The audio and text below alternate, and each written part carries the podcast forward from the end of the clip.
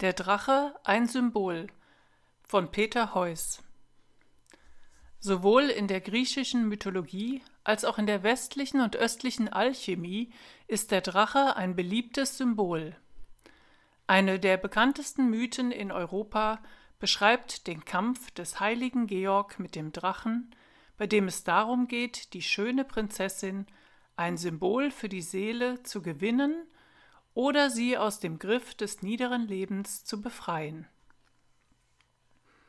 In der Sprache der Apokalypse ist es Michael, der die Drachenkraft überwindet.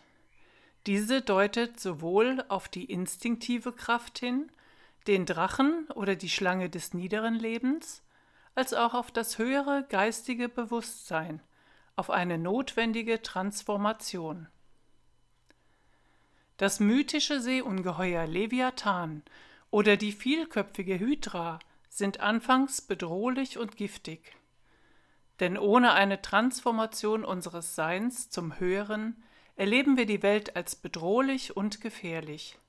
Sie muss von den Helden, wie zum Beispiel Marduk, Georg, Siegfried oder Herakles, durch das Schwert des Geistes besiegt werden.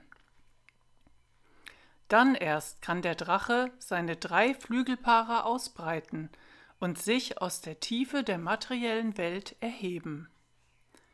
Diese Flügelpaare sind die des Körpers, des Herzens und des Hauptes. Sie symbolisieren den mit Geist und Seele in eine harmonische Einheit gekommenen Körper.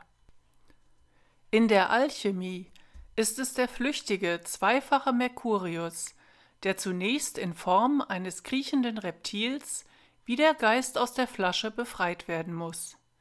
Dies ist die Prima Materia oder die Urmaterie, aus der alles entsteht und besteht und die während des alchemischen Prozesses umgesetzt wird. Der schwarze Drache verwandelt sich so in einen goldenen. Er ist dann aus seiner Gefangenschaft des Zeiträumlichen befreit. Eine weitere Betrachtung der Gnosis, das Wort kommt aus dem Griechischen und bedeutet Gotteserkenntnis, und aus der Hermetik ist der Drache Uroboros. Uroboros ist eine Schlange aus dem alten Ägypten, ein kreisrundes Symbol einer sich in den eigenen Schwanz beißenden Schlange. Uroboros symbolisiert den Kreislauf ewiger Wiederkehr.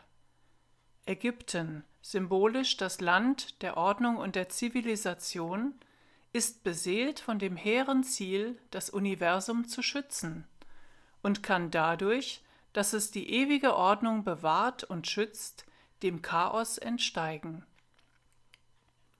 In der Gnosis, in der Gotteserkenntnis, spiegelt Uroboros die Einheit aller Dinge wider, deren Essenz niemals verschwindet, sondern sich fortwährend hingibt und dadurch wiedergeboren wird.